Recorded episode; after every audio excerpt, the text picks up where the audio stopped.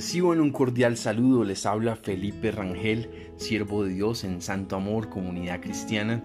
Es una alegría poder compartir con ustedes este espacio caminando con Dios nuestro Padre, un espacio para creer, un espacio para avanzar, un espacio para progresar en la fe en nuestro Señor Jesús y en nuestra relación con Papá Dios. Así que, y bueno, y con la ayuda de, del maravilloso Espíritu Santo de Dios. Así que, bueno, vamos a comenzar nuestro tema de hoy se llama Un firme propósito. Un firme propósito eh, trata sobre Hechos 11:23. Estaba haciendo mi, devocional, mi tiempo para orar y, Dios me llamaba la atención con este eh, pasaje de Hechos 11:23. Resulta que aquí está creciendo la iglesia en Antioquía. La iglesia fue perseguida debido a el martirio de Esteban y se dispersaron por la región y llegaron algunos a Antioquía y allí empezaron a compartir la palabra de Dios y la gente se empezó a convertir y enviaron a Bernabé, un hombre lleno del Espíritu Santo, para que fuera de Jerusalén a Antioquía y les colaborara en la obra de Dios. Pero quiero leerles el pasaje para que miremos un detalle que me gustaría que tuviéramos presente. Dice allí, cuando él llegó y vio las evidencias de la gracia de Dios, se alegró y animó a todos a hacerse el firme propósito de permanecer fieles al Señor. Un firme propósito. Se hicieron, eh, animó, les animó a que se hicieran un firme propósito de permanecer fieles al Señor. Entonces eso fue lo que me llamó la atención, eso fue lo que me, me como que los ojos me, me saltaron, me, como que dije, mm, interesante esa frase, un firme propósito eh, de ser fieles a Dios. Ese tema es interesante, la fidelidad. Y precisamente de esto trata este audio. Eh, trata de ese firme propósito que debemos hacernos por ser fieles a Dios y, hablar un poco de la fidelidad. Eh, por ejemplo, en el, diccionario encontré que la fidelidad es firmeza y constancia en los afectos, ideas, obligaciones y en el cumplimiento de los compromisos establecidos. Entonces, fidelidad es cuando nosotros amamos a pesar de, cuando nosotros seguimos con alguien o estamos con alguien a pesar de sus fallas, eh, de sus errores, eh, le seguimos amando, le seguimos eh, acompañando. Cuando, cuando a pesar de las circunstancias difíciles, cuando a pesar de las pruebas, de las adversidades, nos mantenemos firmes allí con nuestro Padre Celestial, cuando a pesar de que no veamos lo que quisiéramos ver, seguimos orando, seguimos escuchando estos audios, seguimos yendo a la iglesia, eh, bueno, por lo menos de manera virtual, aunque algunos ya lo hacen físicamente, pero mm, el caso es que fidelidad es cuando yo logro eh, sostenerme en el tiempo la decisión de eh, ser leal y de estar con alguien. Entonces, en este caso, hacia Dios, pero también tiene que ver con las personas, con, con nuestras relaciones, con, con eh, por ejemplo, en un noviazgo, eh, respetarse, eh, ser serios, tener un compromiso, guardar el corazón. Eso hace parte de la fidelidad. Pero hacia Dios el tema es lograr ser fieles en medio de toda circunstancia. Y yo sé que a veces le fallamos a Dios, no hay nadie que pueda decir que nunca ha fallado a Dios. La misma Biblia dice que todos somos pecadores y de alguna manera le hemos fallado a Dios.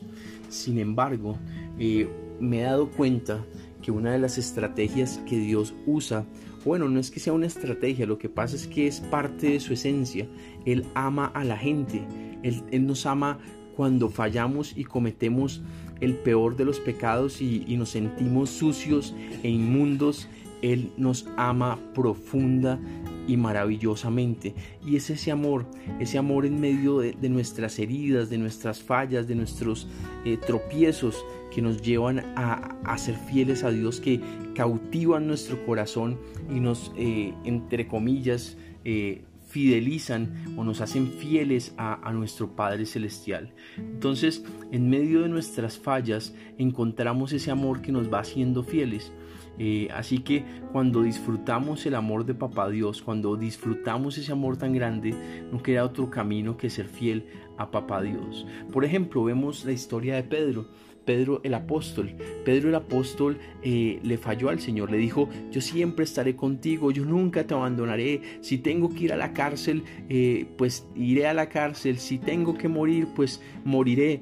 Y cuando se le presentó la oportunidad, horas más tarde de decir estas palabras, eh, lo primero que hizo fue negar a su Señor, negar a su Salvador, por temor al hombre, por temor a la cárcel, por temor al sufrimiento, por temor a la muerte, y, lo negó, lo negó tres veces, como Jesús mismo se lo había dicho en palabra de sabiduría.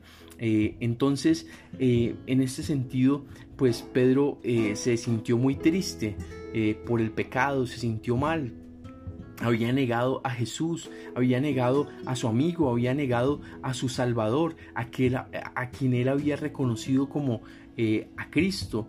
Eh, entonces, eh, en ese sentido, él se sintió muy triste, pero luego Jesús lo restauró, le dijo, Pedro, ¿me amas? Y él le dijo, sí, yo te amo, Señor. Luego nuevamente Pedro le dijo, me, Jesús, perdón, le dijo, ¿me amas? Y Pedro le dijo, sí, Señor, tú sabes que te amo. Y finalmente le dijo eh, Jesús a Pedro, ¿me amas? Como diciéndole, ¿en verdad me amas? Y Pedro, sí, Señor, tú lo sabes todo, tú sabes que te amo. Y Jesús le dijo, cuida de mis ovejas, cuida de mis ovejas. En otras palabras, Jesús lo restauró al ministerio, Jesús lo restauró al servicio. Y cuentan las historias, es posible que sea cierto, que Pedro murió eh, crucificado por orden de Nerón y que eh, la petición de Pedro fue que él quería morir crucificado al revés porque no se sentía digno de morir como su Señor. Y según lo que cuenta la tradición, Pedro muere crucificado al revés. En otras palabras, el que lo negó, el que fue débil en su carácter, en un momento, eh, después de un tiempo, fue eh, fuerte para vivir una vida de fidelidad y de, a pesar de sus errores, de compromiso con Dios y de compromiso hasta la muerte. Entonces, si hemos fallado, pues no es el fin de la historia. Yo sé que a veces cometemos errores, yo los he cometido. Eh, bueno, varias personas los han cometido eh, y a veces creemos, tenemos esta falsa idea de que los cristianos, de que los siervos de Dios no cometen errores y bueno, somos gente que comete errores también, pero mm, ahora tenemos que tener un llamado hacia la santidad, hacia lo recto, hacia lo puro, pero bueno, a veces fallamos y es importante levantarnos y, y ser fieles a Dios. Finalmente los dejo con esta palabra, Deuteronomio 10 del 12 al 13. Y ahora Israel, ¿qué te pide el Señor tu Dios? Simplemente que le temas y andes en todos sus caminos, que lo ames y le sirvas con todo tu corazón y con toda tu alma, y que cumplas los mandamientos y los preceptos que hoy te mando cumplir para que te vaya bien. ¿Qué nos pide el Señor?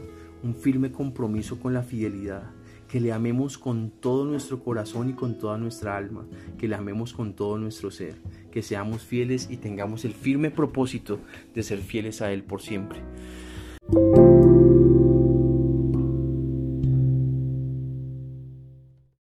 Bueno Padre, te damos gracias por tu gran amor, te damos gracias porque tú eres bueno, te pedimos que nos podamos hacer el firme propósito de ser fieles a ti en todo tiempo. Ayúdanos a ser fieles a ti, ayúdanos a permanecer contigo, ayúdanos a, eh, amarte con todo nuestro corazón, a adorarte y a honrarte con todo lo que hacemos, Señor Jesús. Te lo pedimos en el nombre de Jesús.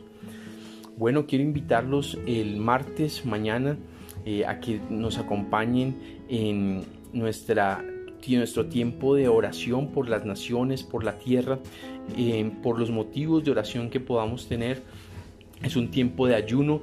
Mañana vamos a ayunar, a, orar de 5 a 6 estaremos, de perdón, disculpen, es que es el horario anterior. De 6 a 7 estaremos eh, en Google Meet.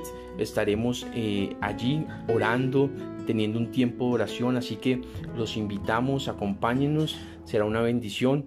Traigan sus peticiones y oremos. Eh, la oración del justo es poderosa y eficaz.